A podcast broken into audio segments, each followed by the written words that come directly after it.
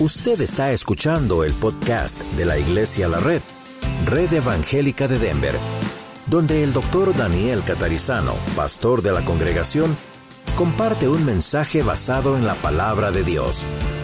Ahora abra su corazón y permita que en los próximos minutos el Señor le hable y le bendiga.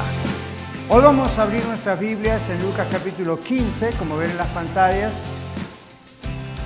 Vamos a buscar en Lucas, el Evangelio de Lucas, capítulo 15. Y hoy vamos a comenzar, vamos a comenzar una nueva serie de mensajes a la cual, como ven en la pantalla, yo he llamado historias que transforman. Y un subtítulo podría ser las parábolas de nuestro Señor Jesucristo. ¿Okay? Historias que transforman. Las parábolas de nuestro Señor Jesucristo. El Señor Jesucristo dijo 42 parábolas en total o al menos son las que él permitió que estuviesen escritas en la Biblia. 42 para enseñar verdades que transforman. 22 de estas parábolas están escritas en el libro de Mateo, el Evangelio de Mateo.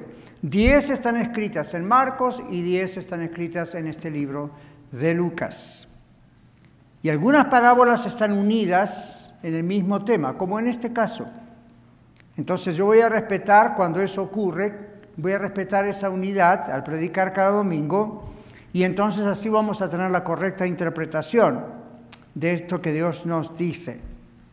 Así que vamos a la parábola, Lucas 15, verso 11. También dijo, un hombre tenía dos hijos y el menor de ellos dijo a su padre, Padre, dame la parte de los bienes que me corresponde y les repartió los bienes. No muchos días después, juntándolo todo el hijo menor, se fue lejos a una provincia apartada y allí desperdició sus bienes viviendo perdidamente.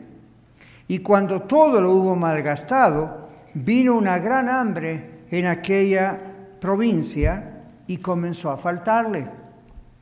Y se fue y se arrimó a uno de los ciudadanos de aquella tierra, el cual le envió a su hacienda para que apacentase cerdos. Y deseaba llenar su vientre de las algarrobas que comían los cerdos, pero nadie le daba. Y volviendo en sí, y volviendo en sí, dijo, ¿cuántos jornaleros en la casa de mi padre tienen abundancia de pan? Y yo aquí perezco de hambre. Me levantaré e iré a mi padre y le diré, Padre, he pecado contra el cielo y contra ti. Ya no soy digno de ser llamado tu hijo. Hazme como a uno de tus jornaleros. Y levantándose vino a su padre, y cuando aún estaba lejos, lo vio su padre y fue movido a misericordia, y corrió y se echó sobre su cuello, y le besó. Y el hijo le dijo, Padre, he pecado contra el cielo y contra ti, y ya no soy digno de ser llamado tu hijo. Pero el padre dijo a sus siervos, sacad el mejor vestido y vestidle, y poned un anillo en su mano y calzado en sus pies. Y traed el becerro gordo y matadlo y comamos y hagamos fiesta. Porque este mi hijo muerto era y ha revivido, se había perdido y es hallado y comenzaron a regocijarse. Y su hijo mayor, que estaba en el campo, y cuando vino y llegó cerca de la casa, oyó la música y las danzas, y llamando a uno de los criados, le preguntó qué era aquello. Él le dijo, tu hermano ha venido, y tu padre ha hecho matar el becerro gordo por haberle recibido bueno y sano. Y entonces se enojó y no quería entrar. Salió por tanto su padre y le rogaba que entrase. Mas él respondiendo dijo al padre, He aquí tantos años te sirvo, no habiéndote desobedecido jamás, y nunca me has dado ni un cabrito para gozarme con mis amigos. Pero cuando vino este tu hijo, que ha consumido tus bienes con rameras, has hecho matar para él el becerro gordo. Él entonces le dijo, Hijo, tú siempre estás conmigo y todas mis cosas son tuyas. mas era necesario hacer fiesta y regocijarnos, porque este tu hermano era muerto y ha revivido, se había perdido y es hallado. Vamos a orar. Señor, es muy claro lo que nos has dicho, pero lo has dejado impreso en tu palabra para enseñarnos algo que tenemos que aprender hoy. Abre nuestras mentes, nuestro corazón, ayúdanos a evitar toda distracción y estamos dispuestos a escucharte y estamos dispuestos a responderte y oramos en el nombre de Jesús. Amén. Como dije antes, algunas parábolas, no todas, pero algunas parábolas están unidas bajo un mismo tema y vamos a respetar esa unidad hoy al hablar de la parábola del Hijo Pródigo. Ahora, ¿a quiénes dirige el Señor las parábolas? El Señor, especialmente estas tres parábolas, las dirige aquí en Lucas 15 a los fariseos, los religiosos de aquella época. Los fariseos rechazaban a Jesús porque lo veían comiendo y compartiendo con las personas de peor reputación de la ciudad. Estos líderes religiosos, los fariseos, mostraban con su actitud que ellos también eran hijos rebeldes, como el hijo mayor de la parábola. Ahora, hoy vamos a comenzar viendo la parábola del hijo pródigo. Como muchos títulos en la Biblia dice la parábola del hijo pródigo. Ustedes saben que los títulos en la Biblia fueron agregados más tarde. La Biblia no tiene originalmente capítulos, versículos en ninguna parte del Génesis Apocalipsis y eso hace difícil encontrar pasajes entonces hace muchos años atrás comenzaron a agregarse capítulos, versículos, títulos. Y este título de la parábola del Hijo Pródigo se ha hecho muy famoso, ese título. Pero como ven en sus pantallas, yo lo he titulado la parábola del Padre Compasivo. Y ahora vamos a ver por qué. Pero hoy vamos a comenzar mirando en esta serie de historias que transforman, específicamente esta parábola. El protagonista de esta palabra parece ser el hijo pródigo. Sin embargo, ¿quién es el personaje principal aquí? Es el padre. Y esta es la razón por la cual la palabra también se conoce como la parábola del padre compasivo. ¿Cuál es el argumento? En toda historia, como en una película o en un libro, una novela, siempre hay un personaje principal. En este caso es también un hijo rebelde que llega a lo más bajo. En algunos lugares decimos tocó fondo, ¿verdad? Llegó hasta lo más, más bajo. Y en este estado deplorable para él de angustia, de pobreza, de abandono de sus amigos, de pronto el hombre vuelve en sí. Regresa arrepentido a la casa de su padre, quien lo recibe con sus brazos abiertos. Pero no así su hermano mayor, ¿verdad? Aunque su mala actitud, la del hermano mayor, también sirve de paso en la parábola para hacer brillar aún más la naturaleza compasiva del Padre. Así que les he dado como una sinopsis de lo que se trata esta película, de qué se trata esta parábola. Si tuviéramos que hacer como en la vida moderna una síntesis de qué se trata esta historia, ahí les dije entonces esto. Ahora, el padre compasivo, si notamos bien, deja que su hijo se revele. ¿Lo notaron? Deja que su hijo se revele. El hijo le dice, padre, dame la parte de mis bienes que me corresponde. Ahora, contrariamente a lo que algunos piensan, en aquella época un hijo podía pedir la parte de sus bienes mientras el padre vivía, pero no era considerado una cosa muy ética, una cosa muy amorosa, por supuesto, porque el hijo estaba tratando a su padre como si ya el hombre hubiese muerto. Ahora, esta parábola nos ayuda a valorar la importancia del contexto. El contexto es todo el capítulo, especialmente versículos 1 al 10. ¿Por qué? Porque esta parábola nos ayuda a valorar cómo interpretar la Biblia mirando bien el contexto. Todos los versículos antes, los después, en qué libro está, dónde está ubicado en la Biblia, qué está pasando, quién está hablando, a quiénes le está hablando, por qué les está diciendo esto o aquello. En los versículos 1 al 10 no lo vamos a leer, pero muchos de ustedes conocen que hay dos parábolas pequeñas. Una es la parábola de la oveja perdida. la otra es la parábola de la moneda perdida y luego viene la parábola del hijo perdido, el hijo pródigo. Entonces, la oveja se aparta del rebaño y como consecuencia se pierde. El pastor la busca, la halla y la lleva consigo de regreso al redil. Luego tenemos la parábola de la moneda perdida, muy pequeña, esta parábola. La moneda perdida no puede hacer nada por sí misma para ser encontrada o para ser recuperada. Pero para la mujer tiene esa moneda suficiente valor como para que ella sacrifique tiempo y esfuerzos hasta encontrarla. Vayan atando una cosa con la otra en su mente. Luego está el hijo rebelde y derrochador, esa es la que la palabra pródigo significa, rebelde, derrochador, de los bienes de sus padres, y este estaba perdido por su propia decisión y luego es hallado. En las tres parábolas vemos la misma secuencia de las situaciones. Tres cosas ocurren en las tres parábolas, a pesar de que una es un animal, otra es un objeto y otra es un ser humano. Las tres cosas ocurren. Perdido, buscado y hallado.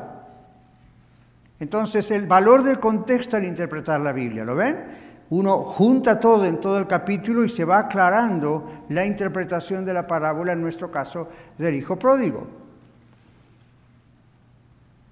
La oveja, la moneda y el hijo son tan valiosos para el pastor, la mujer y el padre, que ellos no escatiman ningún tipo de esfuerzo ni tiempo para buscar y observen las tres cosas. Los tres celebraron. Los tres celebraron cuando encontraron lo que se había perdido. Ahora, estos tres personajes, el pastor de ovejas, la mujer y el Padre, los tres representan a Dios, representan al Padre compasivo que sigue buscando a los perdidos antes de que estos perdidos se pierdan para siempre y no haya remedio para ellos.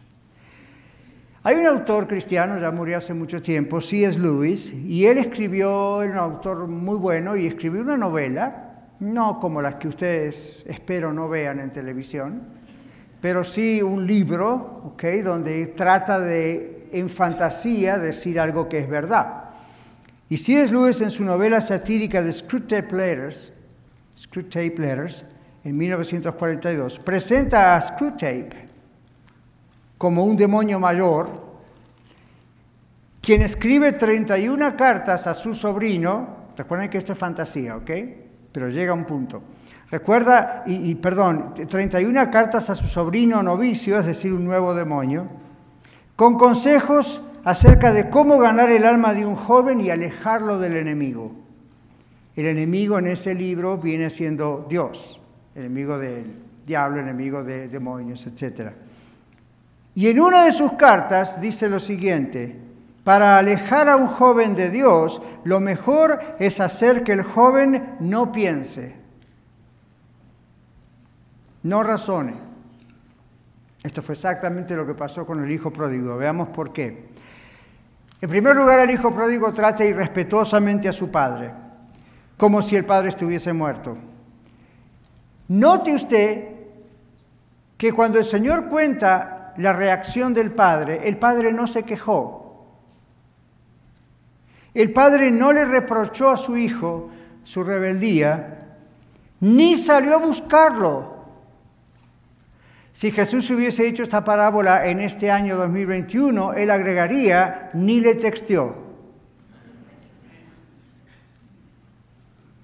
En ocasiones, mis amados padres y madres, que tal vez tengan hijos pródigos, en ocasiones lo mejor que podemos hacer como padres y madres es permitir que la rebeldía de nuestros hijos siga su curso hasta que las circunstancias lo hagan reaccionar. Es doloroso, yo sé que es doloroso, yo también tengo hijos. Pero en ocasiones lo mejor que podemos hacer es dejar que el agua siga su curso, dejar que ellos se rebelen, seguiremos orando por ellos, seguiremos clamando por ellos, pero dejar que las cosas sigan su curso hasta que lleguen y toquen fondo, como el hijo pródigo, porque únicamente allí reaccionan. ¿Se dio cuenta que hay gente que hasta que no está desesperada no reacciona? Los pecadores que se entregan a Cristo sufren un estado de pobreza interior permanente y por eso buscan llenar su vida de cosas y de personas que los hagan sentirse mejor, pero nunca lo logran. Por eso un día llegan a tocar fondo. Pueden pasar años, pueden pasar meses, pueden pasar días, pueden pasar horas, pero llegan a tocar fondo. Son como los homeless.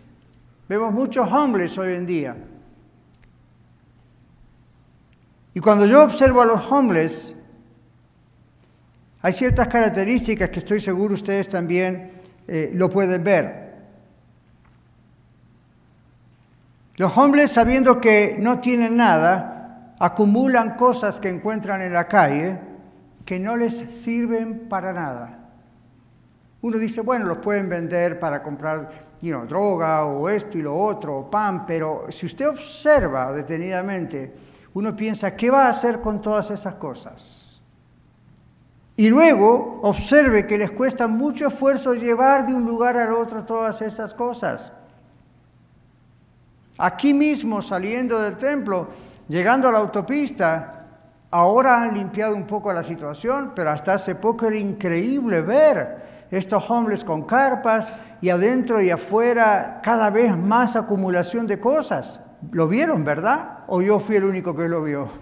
Estoy seguro que no. Y uno piensa, ¿y cómo hacen después para transportarse ellos y todas estas cosas a otro lugar? Y luego, ¿para qué quieren todas estas cosas? Entonces, casi siempre cuando es ese tipo de hombres hay algún problema mental. No pueden ver con claridad, no, no pueden razonar con claridad su situación, por lo tanto se hunden cada vez más. Yo pienso que el hijo pródigo estaba en una situación similar. No digo que era homeless, aunque es probable, simplemente estoy diciendo emocional y espiritualmente estaba en una situación similar. Se rebeló contra su padre, se fue de la casa, usó todo el dinero que el padre le dio, que con tanto sacrificio seguramente se lo ganó, y ahora este hijo lo usó todo. Mientras tuvo dinero, tuvo amigos. Mientras tuvo dinero, tuvo comida. Mientras tuvo dinero, tuvo dónde estar. Cuando todo eso se fue agotando y acabando, ¿dónde estaban los amigos? ¿Dónde estaba la comida? ¿Quién le podía dar un albergue? Posiblemente quedó hombres. Y como leímos en su desesperación, hizo lo peor que un judío podía hacer, ir a apacentar cerdos. Era un animal inmundo bajo la ley judía, eso se ve en la Biblia inclusive, y el hombre estaba haciendo eso y ni siquiera podía comer, dice la Biblia, nadie le daba ni siquiera de este tipo de semilla que se llama algarroba que comían los cerdos. El hombre estaba desesperado de hambre. Y cuando uno está desesperado de hambre es capaz de hacer cualquier cosa con tal de cambiar su situación, inclusive arrepentirse. Bueno, es como los hombres. Juntan cosas que no les sirven, les cuesta mucho esfuerzo, llevarlas consigo de un lugar a otro, pero insisten en no dejar su pobreza.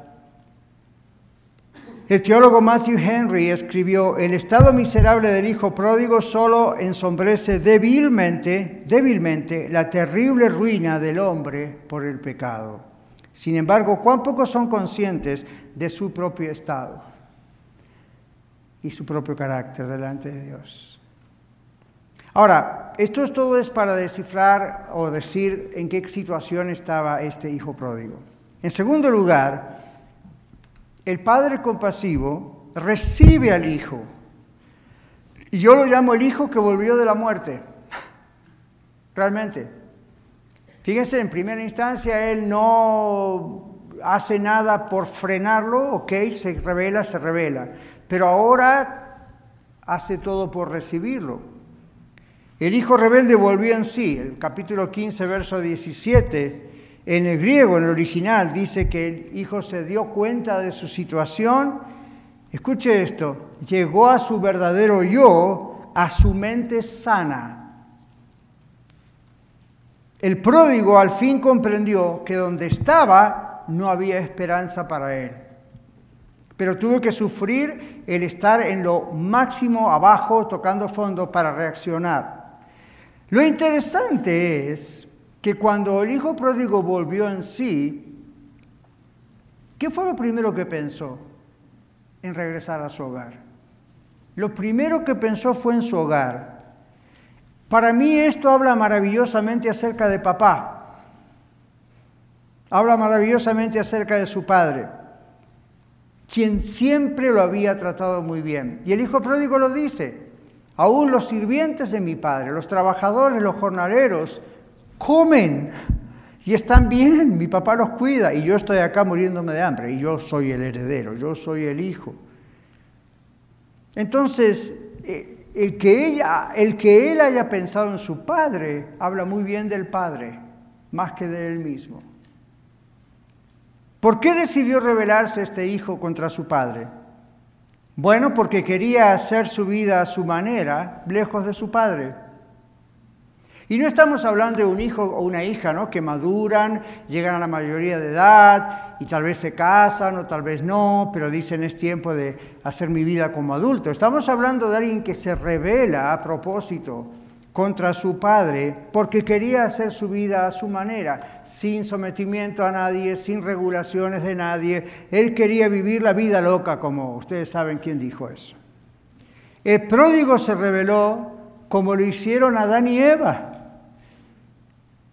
Todo tenían Adán y Eva en ese maravilloso jardín del Edén, no les faltaba absolutamente nada, bastó una tentación de querer ser Dios o independizarse para ser como Dios, bastó nada más eso para que ellos decidieran abandonar ese jardín, cambiar a Dios por algo más, por otra cosa.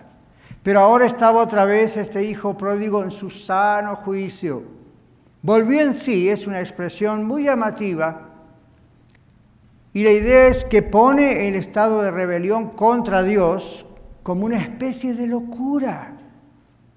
Pero el comienzo del arrepentimiento es comparado en la Biblia como el retorno a una conciencia y una mente sana. Muy interesante. Así que por eso en un sentido figurado podemos decir, el hijo pródigo volvió de la muerte. Y el Padre lo dice, estaba muerto y ahora es vivo.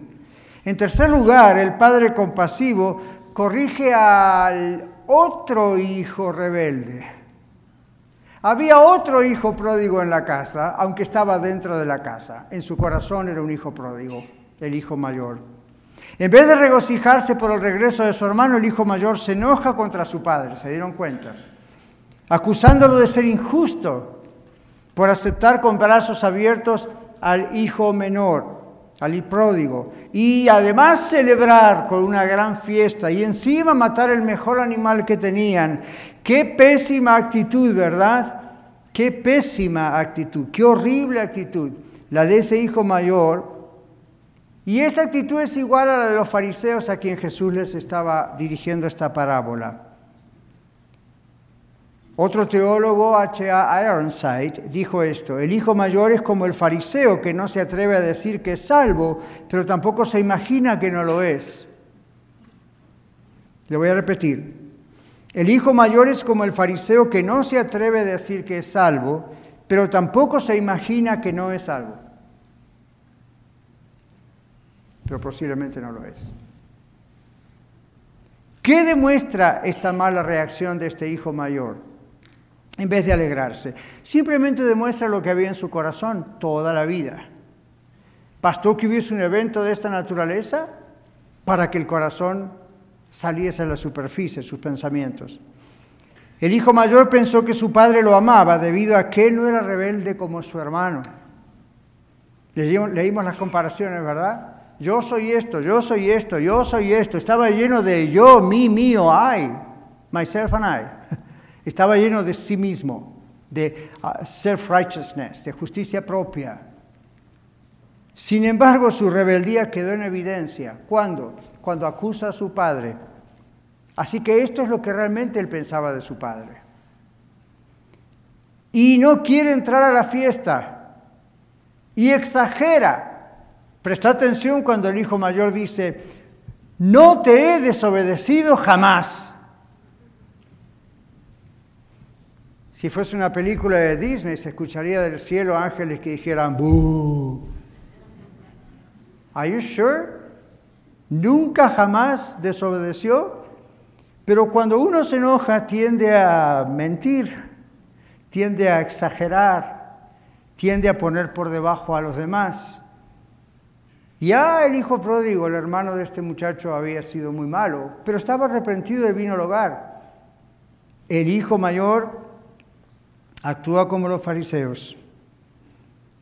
Y entonces acusa al padre, yo no te he desobedecido jamás. Y encima nunca has recompensado por ello.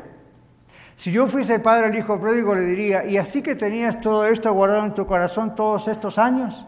¿Esto es lo que piensas de mí? Todo el tiempo pensaste esto de mí, ¿no?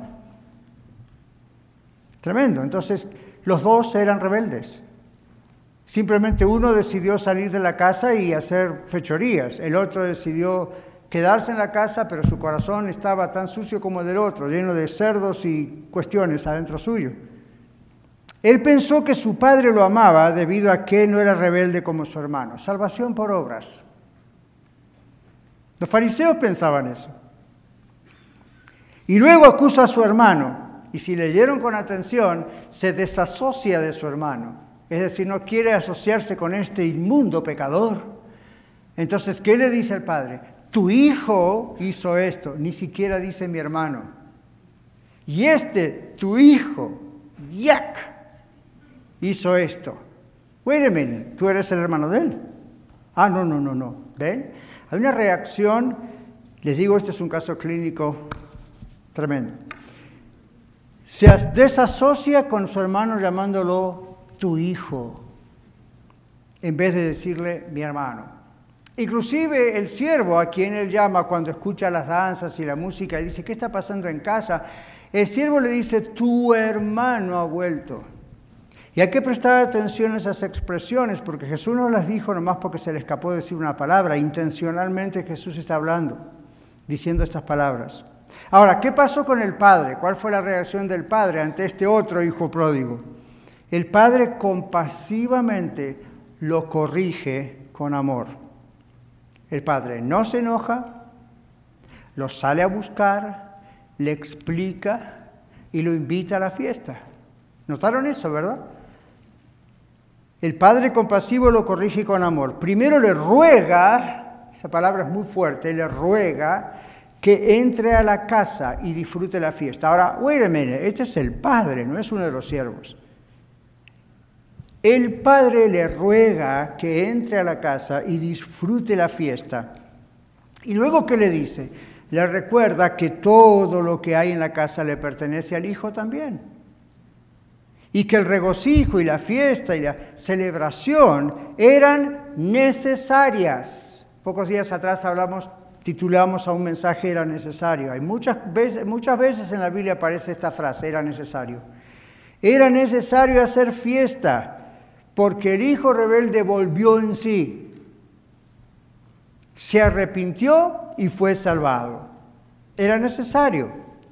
Ahora, mis hermanos, ustedes que están escuchando aquí en la Red Aurora, los que están escuchando en radio, los que están viendo en YouTube, los que están en el podcast, comprendan esto. La gente legalista no entiende la gracia de Dios. Nunca la disfrutó, nunca la conoció les es totalmente extraña. Para ellos la salvación es por obras. Entonces no pueden comprender que Dios perdone a una persona con estos pecados. Otros no quieren venir a Cristo porque piensan que son demasiado pecadores y primero tienen que corregir su vida para entonces que Dios los acepte. Es al revés. Jesús dijo, los sanos no tienen necesidad de médico, sino los enfermos. Y yo he venido a buscar a los que están perdidos, no a los que ya están hallados. Pero eso es otra forma de legalismo, el decir yo tengo que hacer esto y aquello para que Dios me acepte. Dios dice, no hay nada que puedas hacer para que yo te acepte. Solamente reconocer que no hay nada que puedas hacer porque estás perdido y dejar que yo te, te, te halle y dejar que yo te traiga al hogar. Por último, ¿Qué más vemos del Padre compasivo en esta parábola? El Padre compasivo es la razón del gozo en los cielos. Usted dice, no, pastor, la Biblia dice hay gozo en los cielos por quién? Por un pecador que se arrepiente. Sí, pero observe, la razón del gozo en los cielos aparece en el verso 7, hablando de una de las parábolas de la oveja perdida. Aparece en el verso 10 y habla del gozo delante de los ángeles del cielo. Y luego, en el caso del hijo pródigo, el padre dice, hay necesidad de hacer fiesta y regocijarnos por el hijo que es hallado, verso 32. Ah, Dios es el Padre compasivo. Dios es el autor de la salvación por medio de la victoria de su Hijo, Señor Jesucristo, en la cruz y en la resurrección. Cuando hay gozo en los cielos por un pecador que se arrepiente, si bien hay gozo por ese pecador, más gozo hay por lo que Dios hizo por ese pecador. Jesús es el mayor, la mayor razón del gozo de Dios. ¿Por qué? Porque su muerte y resurrección garantizan la reconciliación de los perdidos que vuelven en sí, como usted y yo algún día hemos vuelto en sí y hemos emprendido el camino al hogar. Y hay gozo en los ángeles del cielo porque un corazón se arrepintió, porque si no fuera por obra de Dios eso nunca hubiese ocurrido. Usted está aquí, usted es de Cristo, gracias a Dios, que tocó su corazón. Yo estoy aquí gracias a Dios, que me mostró que estaba bajo la ira de Dios. ¿Sabe por qué algunos de ustedes no se han entregado todavía a Cristo? Porque no creen en la ira de Dios. No creen que están perdidos. Creen que ya la hicieron o que cuando mueren Dios va a tener un bonus, algo que va a ser Dios extra para usted exclusivamente. Lo siento, no es lo que la Biblia dice. La Biblia dice, por cuanto todos pecaron, están destituidos de la gloria de Dios, y usted no es la excepción. Si usted rechaza a Cristo, usted está siendo como ese hijo pródigo, diciéndole a Dios, dame la parte de mis bienes corresponde. Y sí, Dios le dio talentos, Dios le dio salud, Dios les dio un hogar, Dios le dio lo que necesita mientras está en el planeta Tierra, y usted lo está desperdiciando, y usted lo está gastando, y usted piensa que va a satisfacerse en profesión, o en dinero, o en sexo, o en drogas, o en esto y lo otro. Lo único que va a ocurrir es que un día usted va a caer en el fondo de todo esto. Y tal vez es lo que le esté pasando hoy, en la desesperación de decir, ¿por qué no tengo paz? ¿Por qué me han engañado o me he autoengañado pensando que yo estoy bien? O que tengo una oportunidad dentro de una hora o mañana o el año que viene, lo voy a pensar como si ser salvo significara querer comprar una casa, vamos a pensarlo y calcularlo bien. Piénselo bien, pero recuerde en su patrón de pensamientos pensar en esto. Usted está bajo la ira de Dios si todavía no tiene a Cristo en su corazón. No juegue con el tiempo, no desperdicie el tiempo que Dios le está dando, porque usted no sabe hasta cuándo tiene ese tiempo. Entonces, este hijo pródigo salió y desperdició su tiempo y sus bienes. ¿Y qué hubiese pasado si hubiese muerto en el medio de toda esa situación? Pero el Padre es el Padre compasivo que cuando viene lo recibe, se le echa al cuello, lo besa, le hace poner un anillo en su dedo, para los que estamos casados, el pastor que nos casó posiblemente, como yo lo he hecho en otros casamientos, nos dice que la alianza o el anillo simplemente es una joya que representa el amor que no termina. Y en aquellos años se ponía un anillo por esa razón. El padre lo está recibiendo como un hijo. ¿Cuántos notaron al leer que el muchacho había pensado, voy a volver a mi casa y preparó todo el speech, ¿verdad? Le diría a mi padre, he pecado contra el cielo y contra ti, ya no soy digno de ser llamado tu hijo, y luego hazme como a uno de tus jornaleros. En otras palabras, no soy digno de ser hijo tuyo, por lo tanto, por lo menos permíteme volver a casa para ser un trabajador, al menos voy a poder comer y voy a tener una cama para acostarme, a dormir y descansar. Cuando el padre lo ve y se le echa al cuello, ¿usted notó que el muchacho no llega a decir eso? No llega a decirle, hazme como a uno de tus jornaleros. La confesión, el arrepentimiento comienza, el padre ve ese corazón y hasta lo frena. Y le dice, pónganle un anillo. En otras palabras, es mi hijo. Pase lo que pase, es mi hijo. Y luego dice, póngale calzado en los pies. Obviamente estaba descalzo. ¿Quiénes estaban descalzos? Los siervos, los esclavos. Y él le dice a los esclavos, póngale a mi hijo calzado en los pies. En otras palabras, el hijo vino pensando, voy a ser tratado como un esclavo, but that's fine. Y el padre le dice, vas a ser tratado como mi hijo, tú eres mi hijo. Cuando usted vuelve a Cristo, Dios le trata como un hijo. Dios no le trata como un esclavo cualquiera, es hijo de Dios. El hijo mayor no captó esto. El hijo mayor había pensado, yo merezco ser el hijo de este hombre. Y el Señor lo pone en su lugar. El Padre lo pone en su lugar. No lo regaña, no lo echa, no lo reprende, pero lo ubica. Y eso es lo que Dios está haciendo con algunos de nosotros también, tal vez en este mismo momento. Pero los habitantes de los cielos se gozan cuando un pecador se arrepiente, cuando un cristiano hijo pródigo vuelve a la iglesia, vuelve al hogar, a la casa del Señor. Pero ¿saben por qué más se goza? Porque Dios ha hecho eso. Así que Dios el Padre compasivo es la razón del gozo celestial.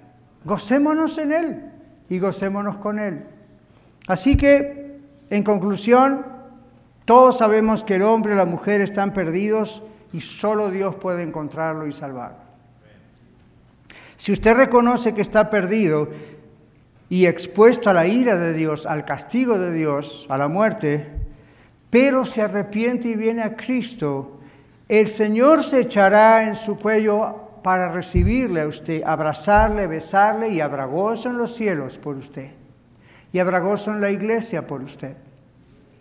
Y si usted es ese hijo mayor de la historia y tiene esa actitud que juzga de injusto a Dios, al pastor, a la iglesia por recibir y perdonar y celebrar a los hijos pródigos que regresen a Cristo, ruega al Señor que Dios le otorgue arrepentirse por el pecado de su orgullo y entre a celebrar con nosotros lo que Dios está haciendo en esa vida, el Padre compasivo que le salvó a usted, a mí y a ellos por pura gracia. Si el Señor nos da este edificio o cualquier otro que el Señor tenga destinado, esta es mi oración. Trae, como dices en tu palabra, a todos los que andan por las calles, una forma de decir a los que no tienen esperanza, drogadictos, prostitutas, alcohólicos, tatuados, recontra tatuados que no se sabe ni quién es,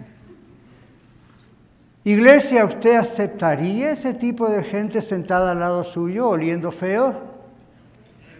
Sabe que para eso estamos.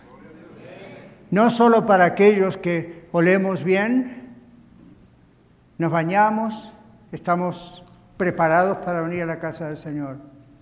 Dios a cada uno de ustedes, como a mí, nos hace siervos ministros para recibir a los que vendrán. Y muchos de los que vendrán no van a oler bien, ni por fuera ni por dentro. No van a saber cómo hablar.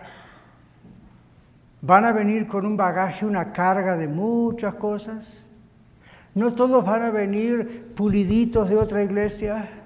Otros van a venir maltratados de otra iglesia. Otros van a venir de la mera calle. Como están las circunstancias, como va el mundo, cada vez más personas tienen hambre de la palabra de Dios. No lo saben, buscan en lugares equivocados hasta que Dios los oriente. ¿Qué vamos a hacer cuando vengan a casa? Seamos como el Padre compasivo, imitemos al Señor y abramos bien grande nuestras manos y brazos, echémonos al cuello, pongámosles un anillo en las manos y ayudémoslos a crecer.